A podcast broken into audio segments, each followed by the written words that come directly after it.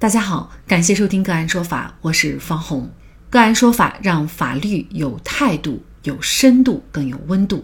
更多的案件解读，欢迎您关注个案说法微信公众号。今天呢，我们跟大家来聊一下利用系统漏洞免费吃肯德基，大学生获刑两年半。据光明日报报道，徐某是江苏某大学的一名在校生。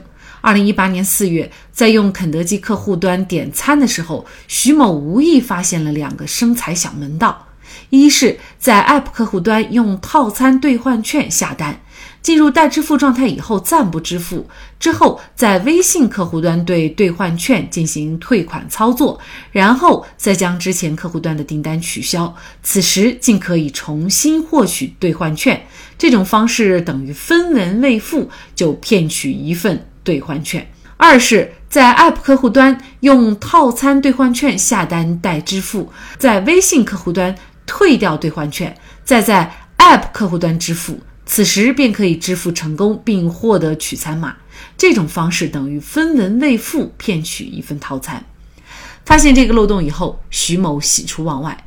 从当年四月起，除了自己这样点餐操作以外，徐某还做起了副业，将诈骗得来的套餐产品通过线上交易软件低价出售给他人，从中非法获利。同时，他还将犯罪方法当面或通过网络传授给丁某等四名同学。截至同年十月案发，徐某的行为造成百盛公司损失五万八千块钱。丁某等四人造成百盛公司损失八千九百元到四万七千元不等。近日，上海市徐汇区人民法院开庭审理此案，徐某等五人因诈骗罪、传授犯罪方法罪被判有期徒刑两年半，并处罚金。大学生免费吃肯德基为何构成诈骗罪？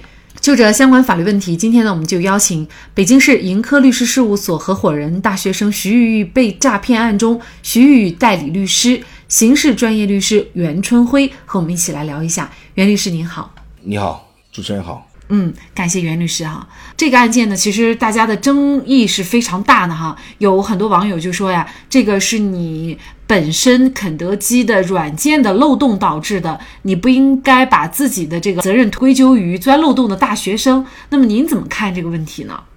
呃，首先呢，是他肯定也有一定的过错，比如说他的这个软件设计的时候可能存在一定的问题，但是不能因为他有漏洞。而对你的犯罪行为就应该减轻或怎么样？那么这几个大学生，首先第一个，如果读到大学，基本上是年满十八周岁。大学生，你偶然发现了一个技术漏洞，你偶然的用一次，那么我认为这种情况下可能不构成犯罪，因为犯罪是有一个数额的标准。但是你在明确的知道了这个漏洞之后，你利用这个漏洞去牟利。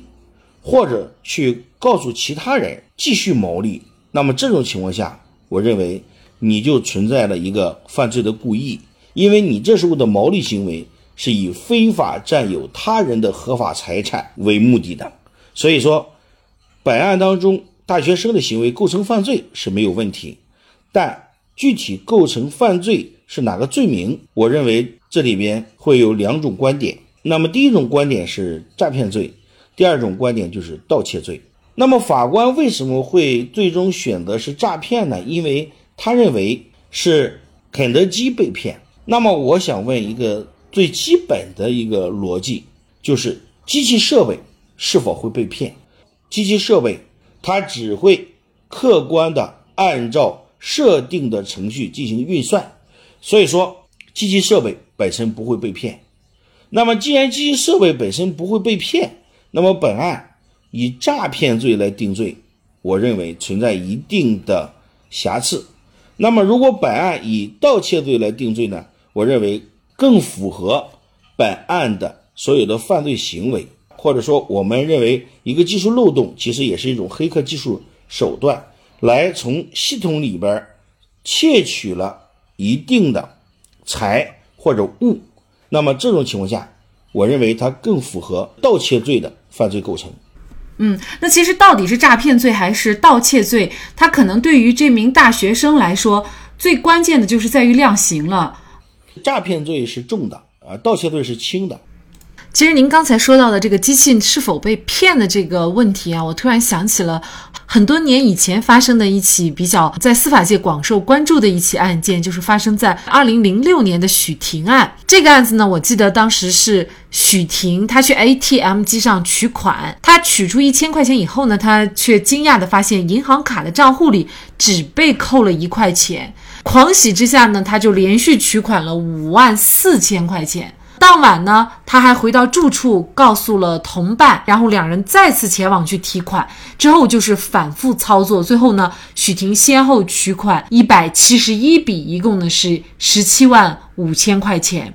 那郭安山呢是取款一万八千块钱，那许婷携款潜逃一年以后就被警方抓获。那么这个案件当时的争议也是特别大。呃，许婷在一审被判处无期徒刑以后呢，许婷的辩护律师就认为许婷并没有故意犯罪的一个主观的动机，ATM 出错的责任在于银行，所以呢，他只够上民法上的不当得利，有侵占别人财产的故意，所以应该是侵占罪。但是这个案件经过舆论的发酵。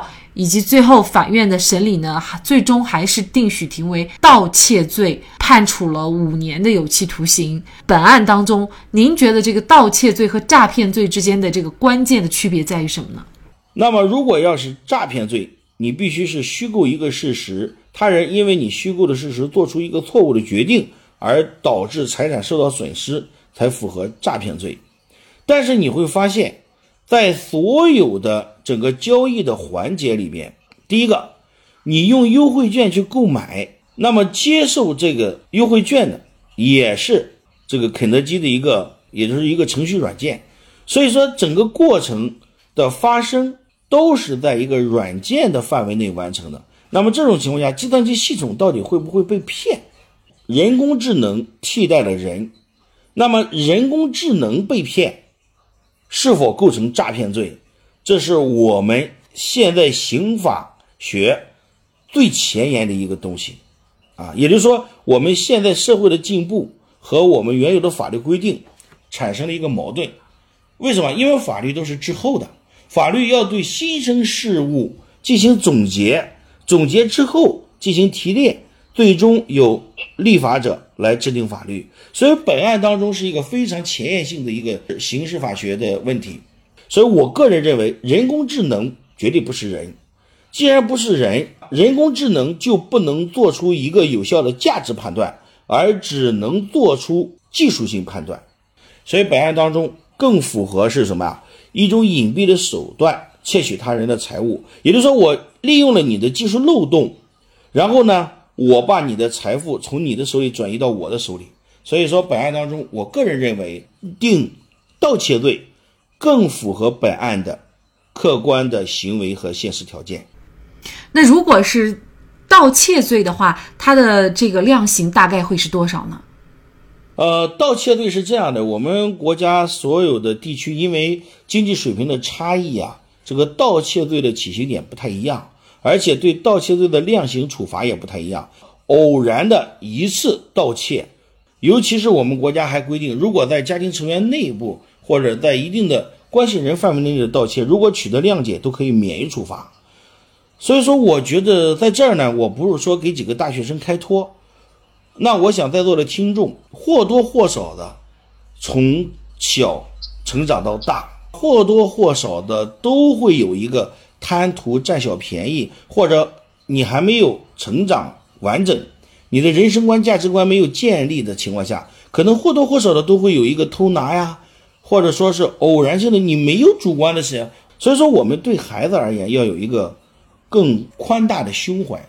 我估计这几个孩子呀，在从事这个行为的时候，第一是对自己发现了一个漏洞而感到兴奋，在感到兴奋的同时呢，又把这个兴奋分享给同学。构成了一个传播犯罪方法罪。那么同时呢，他又觉着这不是个多大的事儿，是吧？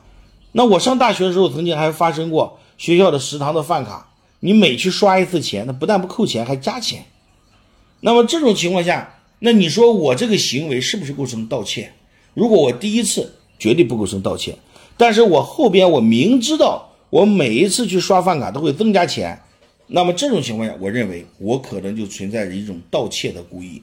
但是即使存在盗窃的故意，还要求必须达到犯罪数额。你像北京来讲，基本上要达到两千块钱，有的地方可能会更低啊，但是全国的标准不太一致。其实确实啊，比如说啊，前段时间我们也发现有一些新闻，像这个银行取钱，你发现呢银行多给你了，有些人呢他就有这个贪小便宜的心理，他就悄悄的揣进腰包。那还有的时候呢，比如说有一些这个年轻人，他发现这个学生票优惠幅度大，他就去办理一些假的学生证，就是为了逃优惠。那么这些是不是都涉嫌诈骗？那么尤其是作为大学生这个群体哈，他们对新兴的这些科学技术等等的这种呃网络上的一些 bug 哈，他们还是深有研究的。那么一旦找到了以后，可能这个确实也体现他们的高智商的这种水平啊。所以发现了以后，他们就会去做一些呃类似于这样的贪小便宜的行为。那么往往这样的行为呢，呃，在没有意识到是犯罪的时候，就已经是碰触了这个刑罚的法律规定了。一直是我们的所有的教育就是一个成绩。而从来不注重全面的素质教育，啊，尤其是道德教育、法律教育。所以我觉得现在大学生急需提高这种道德教育和法律教育是非常关键的。现在很多大学里边也开设了基本的，你像法学概论的课程，但是对大学生而言，它是远远不够的。因为什么？那么在这个如此复杂的社会里边，你让一个非法律人士是明确的界定一个行为是否构成犯罪？是非常困难的，尤其是现在的高技术犯罪。那么，如果是这个大学生明确的知道这个行为构成诈骗罪，或者说会被追究刑事责任，我相信你给他一百个支持，他都不敢。那么，为什么这些大学生反而落下了今天这个后果呢？成了罪犯呢？第一个，法律意识淡薄；第二个，贪图小便宜。所以说，我们不但要去考量大学生这个犯罪行为对他本身所产生的不良后果，其实我们更应该反思，我们今天的教育是不是存在一个问题？其实这个这几个大学生的行为啊，即使你不懂法律，你从最基本的道德素养上来要求自己的话，你也不可能去做这几件事情。所以说，我们今天的教育。过多的重视成绩，而忽略了一个完整的人生观、价值观，恰恰是我们今天教育最大的问题。大学生或者说青年一代是每一个家庭的希望，也是我们国家的未来。因为法律意识淡薄、丧失最基本的道德观念而身陷囹圄，让人唏嘘。希望我们的普法节目能够惠及更多的大学生和年轻人。值得一提的是，我知道有一些法学老师也常常会收听我们的节目，把一些生动的案件讲给学生们。以案讲法或许更生动，也更容易被学生们接受。好，在这里再一次感谢北京市盈科律师事务所合伙人、大学生徐玉被诈骗案中徐玉代理律师、刑事专业律师袁春辉。那更多的案件解读以及呢我们的线上视频讲法内容呢，欢迎大家关注我们个案说法的微信公众号。另外，您有一些法律问题需要咨询，都欢迎您添加幺五九七四八二七四六七这部手机号的微信号向我们进行咨询，我们会将您的问题转给我们专业资深的律师进行解答。好，感谢您的收听，我们下期节目再见。